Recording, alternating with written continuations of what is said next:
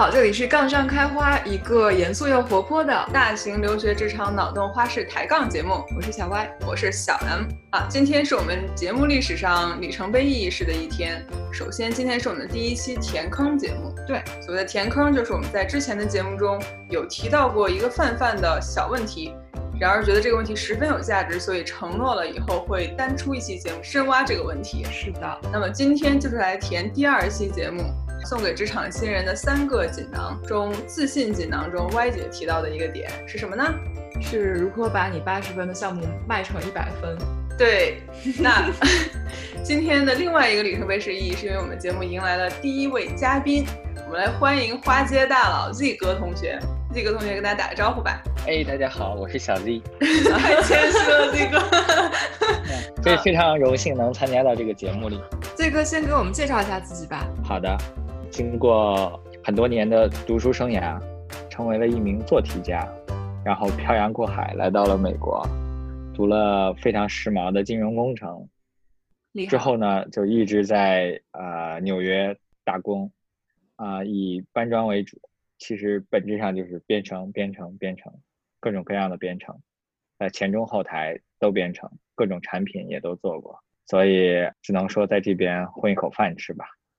之后呢，要啊，现在呢，正在这个回国的路途上，准备开展一个新的事业。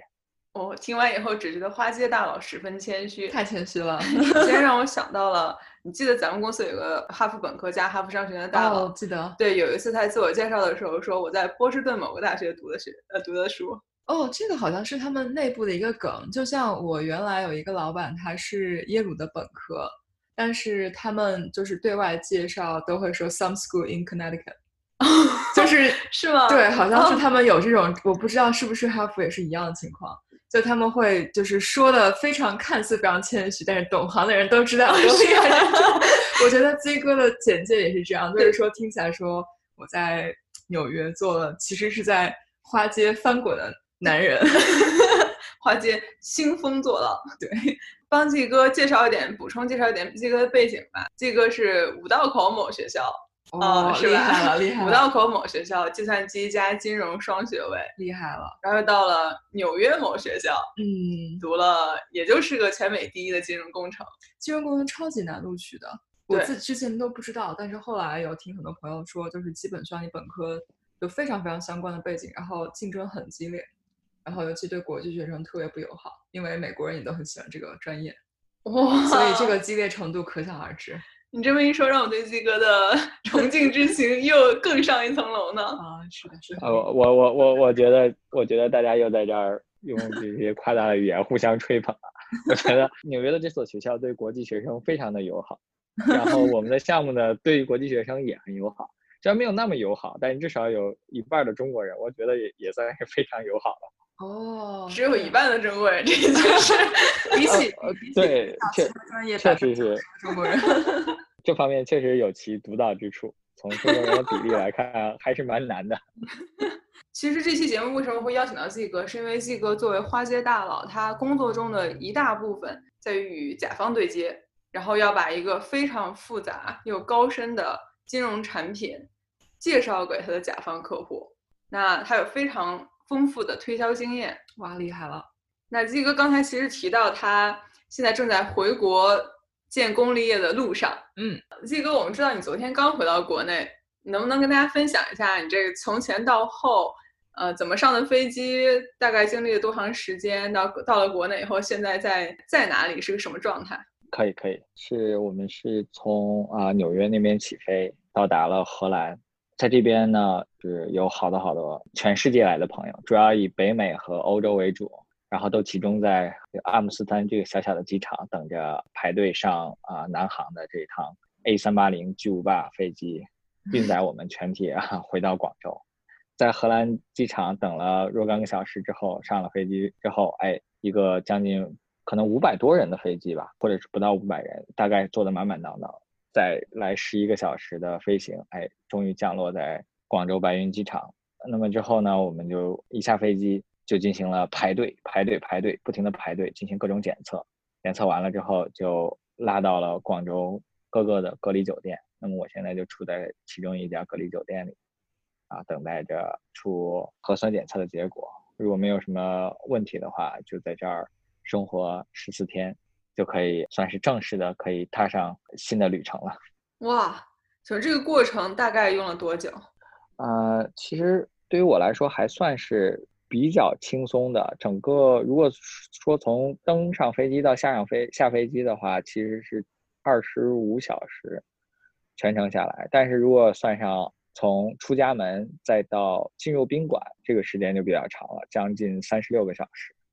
尤其是下了飞机之后，因为一大架飞机都要进行慢慢的登记、检录、排队检测、登车，所以从下了飞机到进到宾馆要花了整整六个小时。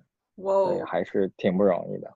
哦，那真的还挺不容易的。嗯，那这宾馆是自己选的，还是就直接国家分配？选到哪国？家分配，好厉害的样子。这个，这这个真是啊，呃，感觉九十年代后就不存在国家分配了。但是很很幸运的是，我们确实是国家分配，当然也可以，当然也可以认为是随机分配。反正就是大概都在排队，然后就看到外面有很多人穿着这个就就是防化服嘛，然后就在那儿一波一波的给领走。我我也不知道为什么，所有的人都是全副武装。从南航开始见到活人，基本都是这这种装扮，穿着穿着 全套的防化服，然后大家排着队，一个酒店领可能二十个人，然后走，然后下一个酒店再领二十个人，所以完全是随机的。当然中间很先进的，中间都是给你贴了有一个二二维码，就像就像一个包裹一样，啊，全程进行扫描，保证你呃不会在哪儿掉队了，不会给你错误的送到什么地方，然后全程。全程都有跟踪，所以这方面真的是这个物流太发达了。这个送人都送的，非常精确，每一步都有检测。真的，我我感觉就是顺丰啊或者 Amazon 这种快递业的大佬，可能的经验帮助设计了这样一套 转送系统。可太厉害了！那听起来是一趟非常辛苦的旅程，也也是多不便。对，确实是挺辛苦。尤其我看到有人拎了一条狗嘛，那个狗很大。其实其实不只有一条狗，有可能整架飞机有两三条狗。然后我就跟一个一个狗主人聊了一会儿，它是一只大的呃金毛。然后我就跟他聊天，我说啊，你的狗好乖啊，感觉一直都没有叫过。他就说是的，是的，这个狗训练的还都挺好的。然后我就突然想起来，那你全程坐了这么久的飞机，它也不需要上厕所吗？然后他想了想，他说这个狗二已经有二十四小时没有上厕所了。啊，然后我就 这个狗肃然起敬，好辛苦啊，听起来大家难以想象。漫漫回国路，现在对，那确实是回国路挺不容易。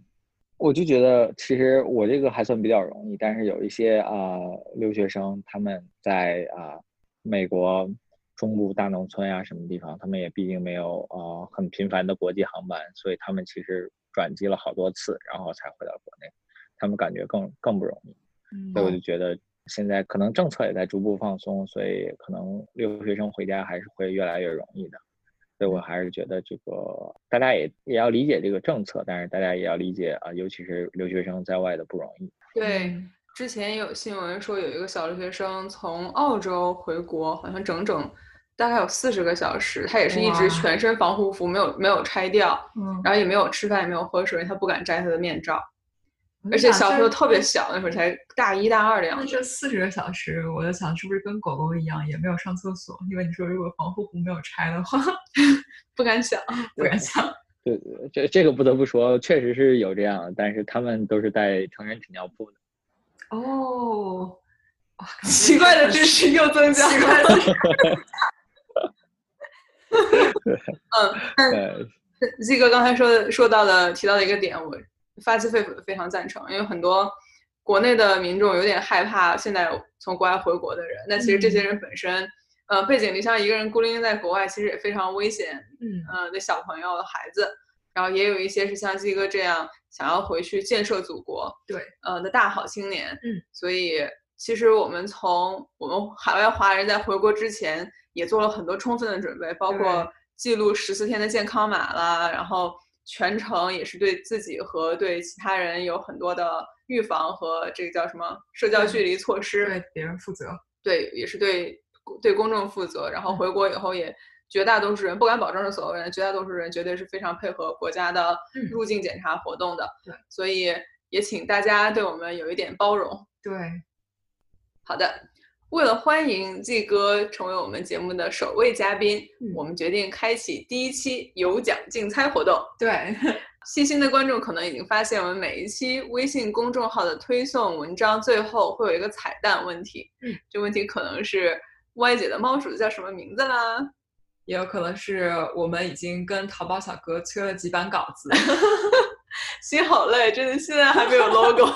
呃，那本期的彩蛋问题是：Z 哥刚刚回国，经历了二十多小时的旅程，请问他的机票花了多少钱呢？在大家答题之前，我们先说一下，我们最后的结算单位是人民币。对的，猜中答案与正确答案相差绝对值最小的这位幸运朋友，或者甚至是多位幸运幸运朋友，嗯，就都有可能获得我们的精美小礼物一份。对，然后希望大家关注我们的微信公众号“杠上开花播客六个巨大的中文字“杠上开花播客”，公众号的微信号是“杠上开花”这四个中文字的拼音。”。另外，不要忘记我们的 logo 也是一样的，看到这个美丽的小花花就是我们了。是外界手绘的小花花哟，这也是我们第一期的彩蛋问题。那我们接下来就直接进入今天的正式话题好了。如何把八十分的项目推销出一百分的效果？我们今天会讨论三种推销场景。第一种是下级向上级推销，就是说同一个部门里边的下级向老板甚至是大老板推销。第二种情况是支撑性部门向决策性部门推销，但大家都在同同一家公司里。啊，第三种情况是乙方向甲方推销，这个时候就已经不局限在一个公司。三种不同的情况也是相互 融会贯通。是的它可能会出现在同一个情况里面，然后可能也会有相对有一些包含覆盖和重叠的部分。我们三个今天的三位主持人会分别着重的去分析其中的一种情况。那小 M 同学会跟大家介绍一些下级向上级推销的经验。嗯，那小 Y 同学作为支撑性部门的中流砥柱，向大家分享一些支撑性部门向决策性部门推销项目时候的辛酸血泪史。啊，没有了，都是一些宝贵的经验。啊，是这，因为因为你的决策性部门伙伴都特别好，对不对？对对对，那是谁呢？哇，就是以 M 姐为首的一个大组，大家都可优秀了，这种商业互吹 M 姐竟然 自己自己 Q 了出来自。己 Q 一个。那最后还有 Z 哥要以他多年花街大佬的经验，向大家深入浅出的分析，作为乙方向甲方卖一个真金白银的项目的时候，都有哪些心得？那要不我们先来讨论一下这个题目本身吧。就我们说八十分的项目推销出一百分的效果，Z 哥 Y 姐，你们觉得什么算是八十分的项目？？Z 哥先来。我觉得八十分，在我看来，满足有和没有的需求，就可以称得上一个八十分的项目。就是你解决了有和无的问题，在很大程度上满足了基本的需求，那么它就是一个八十分的项目。也就是说，你觉得这个项目首先本身是已经满足了一定的 criteria of success，就成功的条件。完了，对找不到中文了。对，没错。因为说句实话，我觉得在绝大多数时候，对于项目的使用者来说，可能解决有和无是最大的一个问题。所以在这这种情况下，如果你让他有了这个东西，我觉得完全可以称得上八十分了。嗯，也就是说，针对你提出的这个问题，我已经给你提出了一个可行的方案。对，没错。这个观点其实我挺同意的，而甚至在我看来，八十分其实就已经是事实意义上的满分了。对，然后歪姐开麦一下歪姐觉得八十分，在我看来，因为我们都知道一个 eighty twenty rule，或者说八十分二十分的这样一个呃风格吧，就是说你会花百分之二十的时间，其实就可以把项目做到百分之八十，但剩下的百分之二十可能要花你百分之八十的时间才能做完。然后我个人就觉得八十分，在我看来就是你已经把最重要的东西给做完了。然后剩下的那部分，要么就是花的时间更长，但它回报率没有这么高，或者就是有一些现在相对比较棘手的问题，但它不影响整体项目的大体方案，或者说不影响你的大方向的使用。然后在这样一个情况下，就你知道有哪些风险，知道未来要怎么办，然后你现在有一个可行的解决方案，并且在大程度上已经完成了客户或者说这个项目方需要的需求，那我觉得就是已经是八十分，并不是说你实际上一定要把它做多好，或者说一定可以做到一百分。有的时候一百分是做不了的，那八十分其实已经是你能做到最好的情况了。也就是说，八十分其实已经满足了项目的功能性需求，最后的二十分可能是锦上添花，让它再完美一下。对，或者是现在二十分是大家都想要，但是没有人知道怎么做，或者甚至比做不了较难的这一块儿是对吗？对，嗯，有趣。我是觉得八十分对于我来说，它一定是一个至少是考虑过所有的客观主观条件，嗯然后在目前的技术和情况下能做到的一个相对很好的一个一一个版本了。嗯就我觉得这个版本是我可以拿得出手，拍良心保证，我认为这个东西我愿意对它负责。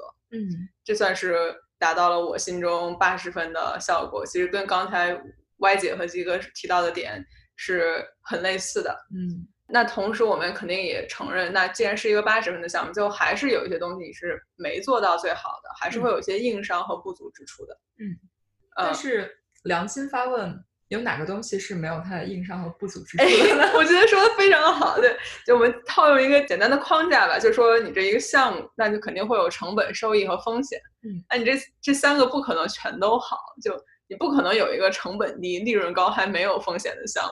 如果有的话，就是金融诈骗。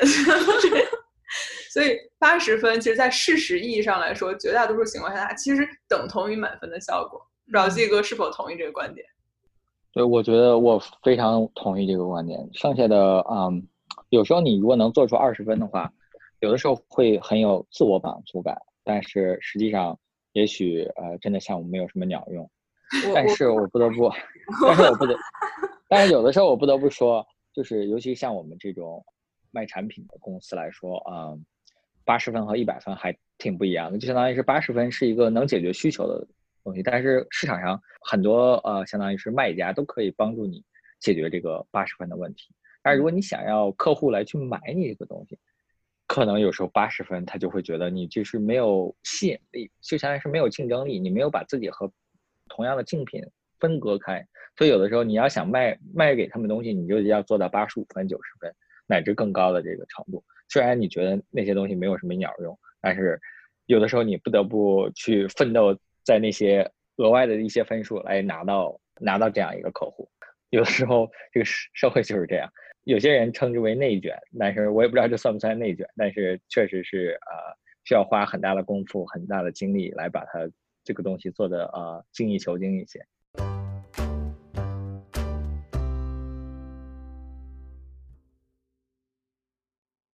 怎么样算是一百分的效果呢？大家看，Y 姐，不如你先说，你觉得怎么样算是一百分的效果？哦，Y 姐觉得一百分的效果就是让别人认可你这个一百分，有两个方面，一个是让大家都认可你的这个项目在事实上它确实已经做到了挺不错的，就考虑到各方面因素，然后像刚才 M 姐说的，考虑了一些呃实际的条件和一些技术的限制下，然后你已经给了一个很不错的方案，就是它嗯事实效果是一百分。第二个，我觉得大家有时候也是比较，就是相对比较看重，就是你付出的努力，大家会认可你这个努力百分之百的努力吧。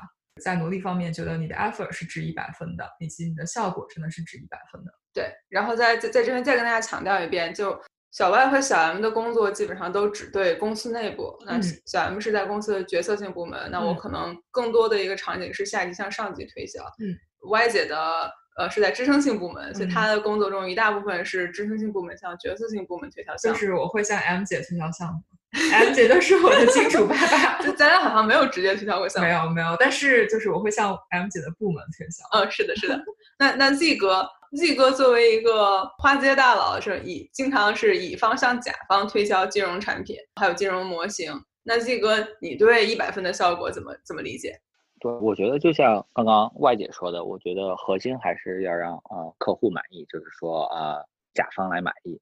当然，这个满意有的时候是多种多样的，但是我觉得首先显然甲方需要满足他八十分的需求，就是解决了这个问题。其次呢，甲方要觉得你这个解决方案是一个与众不同的，是别人没有办法给你提供的，所以你才是一百分。这个市场上只能有一个一百分。所以这个一百分属，如果你做到就属于你，就说明如果你提供好了这个服务，那么别的厂家是没有人能够跟你有类似竞争的项目。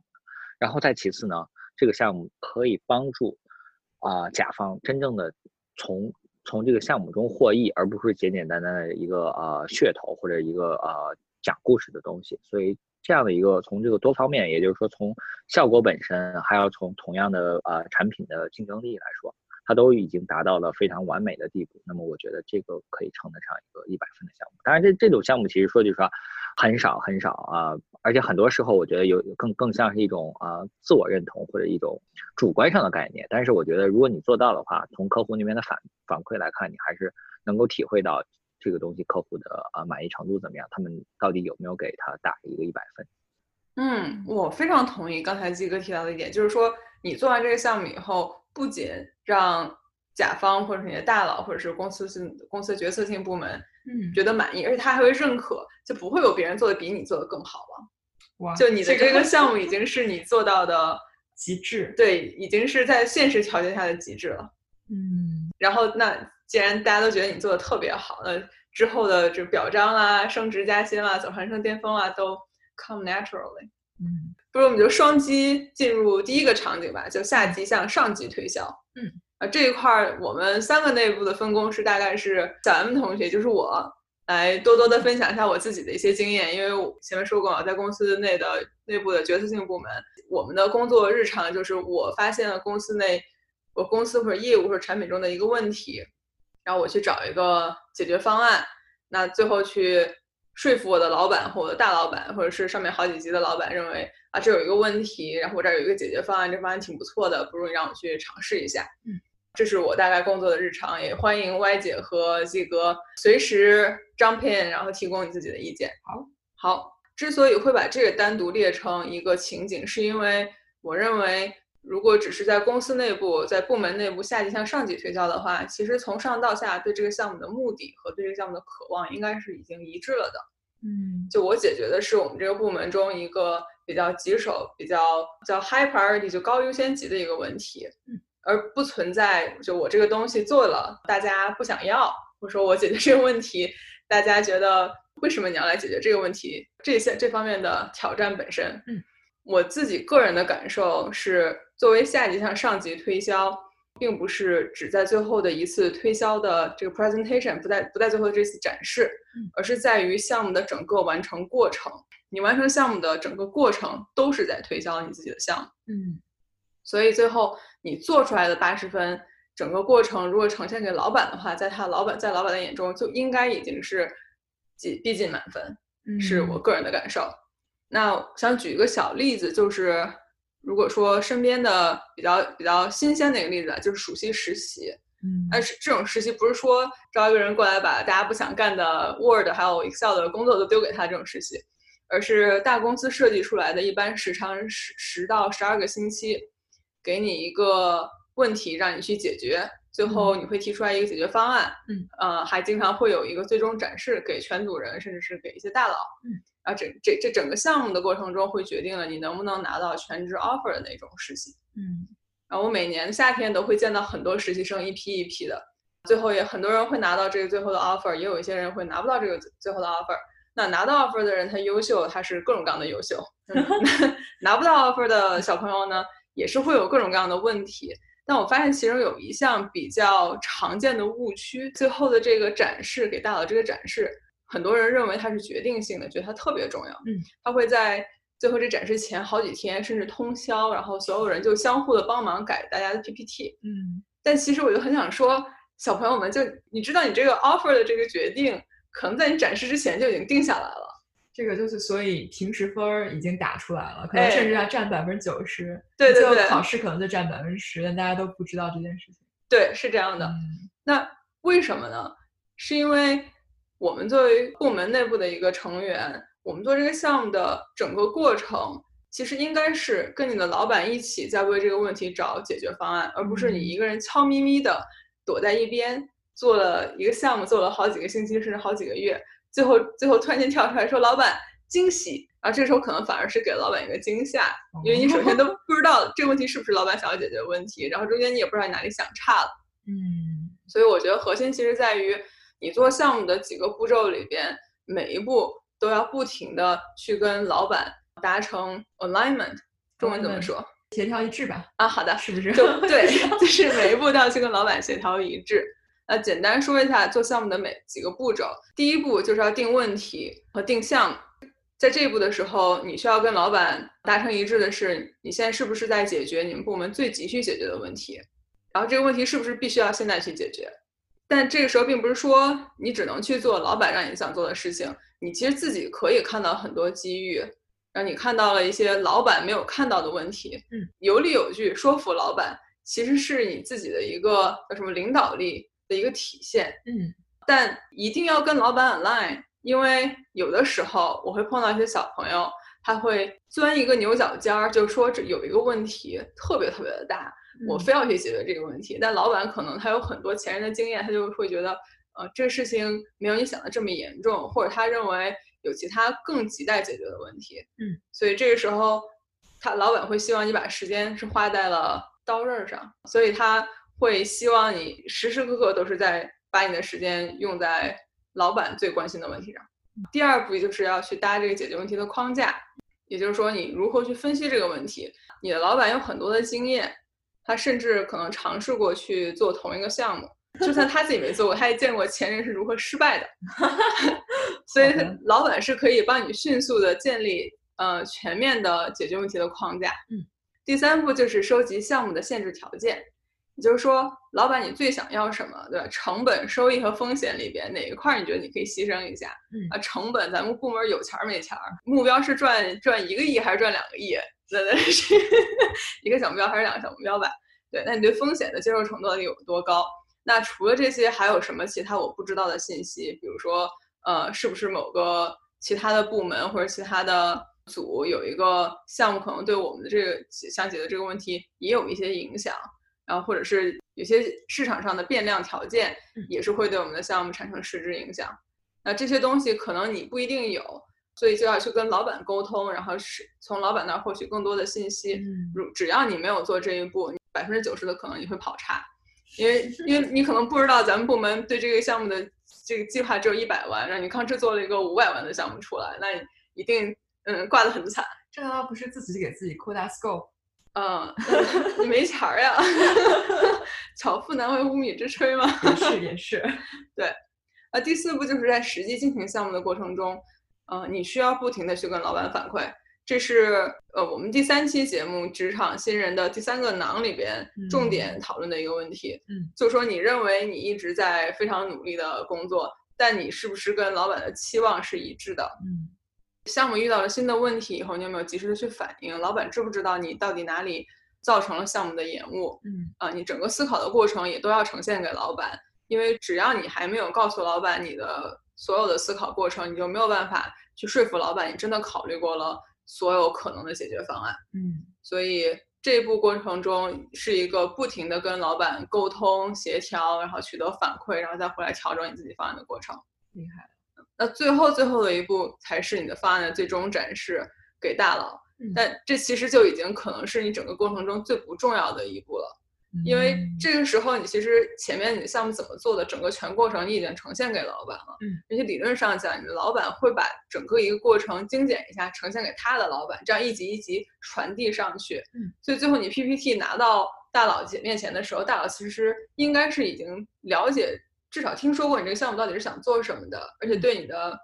提案是稍微有一点点准备了的，嗯，这而且你的提案中间应该也是收集到了很多来自他的反馈，通过老板传递给你，嗯，一个成熟的方案到最后应该是已经经过了很多磨练，真的不是一个你自己在旁边悄咪咪干了十个星期的活，最后指望着一个 PPT 来惊艳全场这种电视剧才有的 才有的桥段。我要开麦了，问一个问题，灵魂拷问。问，刚才的一切都是基于你跟老板有时间沟通，老板有时间给你反馈，和老板有空了解你到底干了什么。如果老板没有空，老板像刚像之前观众提问，如果老板没有办法跟老板有效沟通，然后老板很忙，或者是老板没有给你很多 feedback，那如何自救？啊，这个情况非常有趣。但我建议大家考虑一个关键问题，嗯，是老板真的没时间，还是他只是不愿意在你这个项目上花时间？哦，就如果这项目真的特别重要，是你们这个部门今年呃，决定了整个部门绩效，甚至他自己升职与否的、升职加薪与否的一个项目的话，老板一定对这个项目很上心。嗯他没有别的事情比这件事情更重要。嗯但如果他你对对你这个项目真的很不上心的话，嗯，那你可能要考虑一下你这个项目对他来说的重要性。那如果说我感觉到这项目不是很重要，但是老板一直要我做这东西，又不重要，他还要一直要。就是你你每个部门都会有那种，就是你不做有锅，做了也没什么功，这样的活总要有人干吧？那如果你发现自己好像不幸做了这样一个项目，哎，那就是你说的嘛，你不做有锅，首先是不 背锅呀，所以你项目嗯还是要做的。嗯在这个基础上，那你就可能尽量的为自己捞一些更大的 credit，但改日再讲。就是 如果你不小心分到了一个看起来并不是非常 sexy 的项目的话，然后 如何把这个项目再做出花儿来？那我其实我只是想想问，就是就算老板看起来没有空，或者说没有给你非常多积极的反馈，你在整个过程中是不是还是要非常积极的沟通？就算老板不看，他没有时间跟你开会，你是不是也要不停的跟老板汇报？老板，我又做了这个，做了那个，因为到最后的时候，你这边的努力是做了的。对，是的，嗯我自己这一半我要先尽了我最大的努力嘛。嗯嗯嗯但还有一种情况是，我们说你要去不停的跟老板达成一致，但有的时候你可能会觉得老板不对，你发自肺腑的认为老板不对。真的会有吗？我知道你老板特别好，老板特别好对，你老板特别好，你不会觉得，我也不会觉得，但我老板对对，我老板也特别好，老板特别英明，然 嗯，后我们也是从听众反馈的。对从听众反馈里面得到的。Z 哥是不是你你没碰到过这种情况对吧？就老板一向都对，哦，我对老板肯定是都是正确的。但我碰到过年轻的小朋友会认真的认为老板不对。碰到的这种这种情况也非常的有意思，就有的时候是我自己手下的小朋友，他会觉得我说的不对，然后他非常坚持己见；也有碰到过别的小朋友跑来找我，觉得他自己有一个很好的想法，嗯但是老板不知道为什么就对这想法不是很感冒，或者说他跟想嗯老板想法不一样，这个时候要怎么办？也就是说，在你想要去跟老板进行沟通、获得一致的时候，有的时候会出现你跟老板想法就是不一致，嗯那这个时候你又觉得你很对，老板又觉得他是对的，嗯那这个时候你应该怎么办？我觉得先 get a third opinion，找个人再来问一下。哎，这个我要挑战一下，嗯因为怎么说呢？因为其实我我对这件事情的看法是，首先很多时候老板不一定是错的那一方，嗯。这在至少在我的经验中，嗯，很多时候老板其实是对的，因为他有很多你不知道的信息，又又是一个信息不对称的问题，对，而且还有一个经验的问题，就他老板见过前人失败的九十九种方式，所以很多时候老板并不是错的那一方。嗯。这个时候你去找 third opinion，是比如说找其他人听听别人的看法，嗯。也很有技巧。嗯，因为如果你去跟别人说，我觉得我老板就是不对，嗯。为什么他就是听不到我的我的看法？嗯，取决于你的听众。有的时候你的听众甚至如果他觉得他跟你的老板想的一样的话，他可能甚至会觉得你这个人有点太固执。哦，我是我是想的是去问别人，我可能会比较有技巧的问吧，就不是那种一上来就说我觉得我老板不对，而哎是、而是你这这个项目这样做，你觉得怎么样？或者说你觉得这个项目应不应该这样做？有没有一些 opportunity 之类的？哎，对，这个沟通方式非常的重要。对，我觉得你肯定不可能去别人面前说啊，我觉得我老板实在太差了，这个东西没想明白，是的，是的，这个感觉会对自己和对老板都不是很有利吧？是的，是的，应该大多数小朋友是知道这一点的。我们在嗯这里是专门跟大家提一个醒儿。嗯，嗯对嗯其次呢，也就是歪姐提到一点，就是你去跟老板沟通啊，包括跟其他人沟通的时候，你要做到有理有据，嗯，而不是我觉得，对吧？对我我我要我觉得叫，什么摆事实举举例子什么这个方法，哎是的主观的出发。是的，是的，我觉得你只要言之有理，很多老板还有很多公司的其他同事都是可以被说服的。嗯嗯，啊，最后还有一点非常有风险、高风险高回报的一个 一个做法吧，就是说你听老板的话呢，是能保护自己的，因为你错了的话，这大不了是老板的锅。你们两个人是达成一致了的，嗯就这事情不能全怪到你一个人头上。嗯但如果你最后还是觉得我真的是对的，我真的是掌握了真理的少数，那你可以坚坚持己见，但是你的后果是要完全自负的。嗯我有见过正面的和反面的例子，都见过。就正面的例子哦是，比如说某些我司现在的大佬，很多年前的时候也是坚持己见，嗯，就跟他自己的老板是完全无法达成一致。后来老板就直就直接跟他说，OK，你可以去找大佬嗯去提交你这个报告，嗯，但是最后的后果你完全自负。然后他就非常有自信说：“OK，我我就是要去找大佬。”啊，最后的确大佬是赏识他这个方案的，哇，所以这个是他幸运的一点，就是他坚持对了。嗯而且后来就现在也他自己也成为大佬嘛，所以这件事情对他来说也没有太大的负面影响。嗯，但我见过很多另外一种情况，就是一个小朋友再再回到刚才我认为很多时候老板不是错的那一方，嗯，有些小朋友坚持己见了以后一意孤行，然后去找越级的大佬去汇报这件事情，嗯，那依然是就后果你全都自负啊，然后嗯。你最后出现什么情况都是功劳全是你的，然后嗯。要真的是有问题的话，那也是都是你的。那嗯。从另外一个方面来讲，有的时候是大佬会认为这小朋友自己怎么，第一他的判断力有点问题，他就给我嗯。提了一个什么东西，呃，就没有考虑过这个这个这个这个那些条件。嗯然后第二是这个印象可能会跟他很久很久，哦，而且会让让别人觉得你并不是一个很好的 team player。嗯，就是别人没有办法和你很好团队合作，对吧？就是对老板的话也不听。对，是的，有个小问题，就这个时候会不会对于整个团队和对于老板都会有点影响？是会有影响的。就觉得你管不住自己的人，或者说手下不是很嗯，看公司的文化吧。嗯像我司的文化是比较的 open 的这种，大家都可以各抒己见，所以老板不可以一言堂直接压下来说你不能这么说。嗯嗯在我司是这种情况是不会的，嗯但可能在嗯其他其他公司不同的文化下是可能会有这种情况。嗯嗯再总结一下我个人的理解，对于下级向上级推销这件事情，如何把你八十分项目推销到一百分，其实就是你要把项目的整个思考过程都不停的得到了上级的反馈，嗯和根据他们的反馈做出修正。只要最后你跟上级考虑的所有的条件都是一致的，就哪些东西最重要，哪些东西我可以稍微牺牲一下。然后其次，你有跟上级呈现过你考虑过不同解决方案，最后权衡利弊的这个过程。嗯，这样的话，大家都是能够更容易跟你到达同一页纸上嗯，，on the same page，又不会翻了镜。挺好的，在同一页纸上，大家现在都在同一页纸上。对，是在同一页纸上。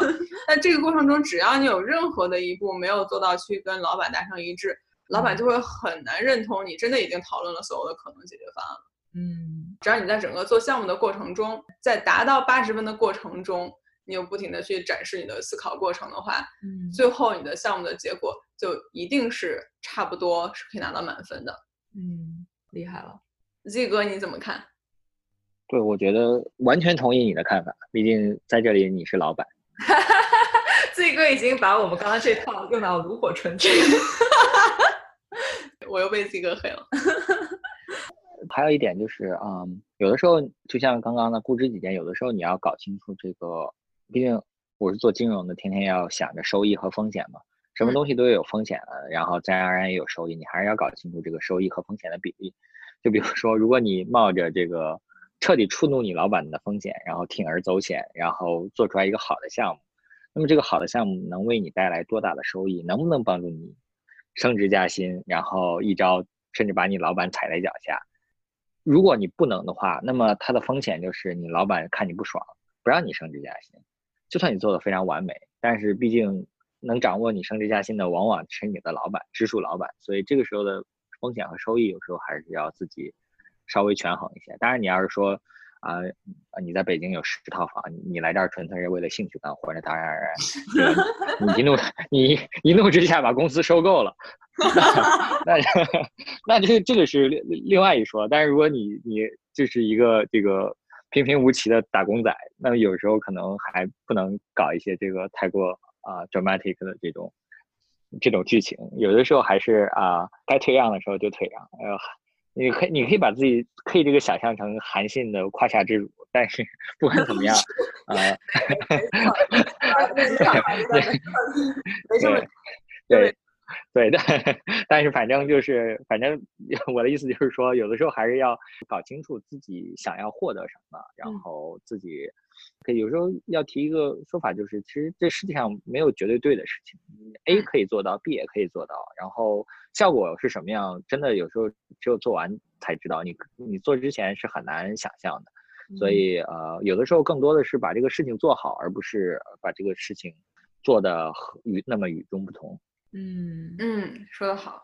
哇，Z 哥真的是太有道理了。画龙点睛，提高我们整个节目的思思想水平。是的，上价值。上价值，上价值啊！再稍微是呼应一下前面的一个伏笔吧，就说实习生这个问题。就是很多实习生会觉得你最后的这个展示特别的重要，但其实不是的。就如果你再回去套我刚才说的这一套。这套理论就项目的推销效果，其实本身在于你项目整个完成项目的这个过程，你就很好理解为什么最后的 PPT 其实没有那么重要。就是说你前面其实已经展示了很多你的判断力、你的团队协作能力、的解决问题能力、的沟通能力，这些东西都是在你整个实习的十二个星期的实习的前八个星期就已经展示的差不多了的东西。最后的展示就是一个总结汇报，它其实并没有那么重要。当然了，也不是说你的。总结汇报能力不重要，这这个也非常重要，但它其实应该会在你平时的过工作中就已经得到了磨练和展示。嗯。那么第一种情况，下级向上级推销项目，就大概聊到这里。支撑性部门向决策性部门推销，以及乙方向甲方推销的情形，我们会在之后的节目继续讨论，请大家稍安勿躁，我们马上回来哟。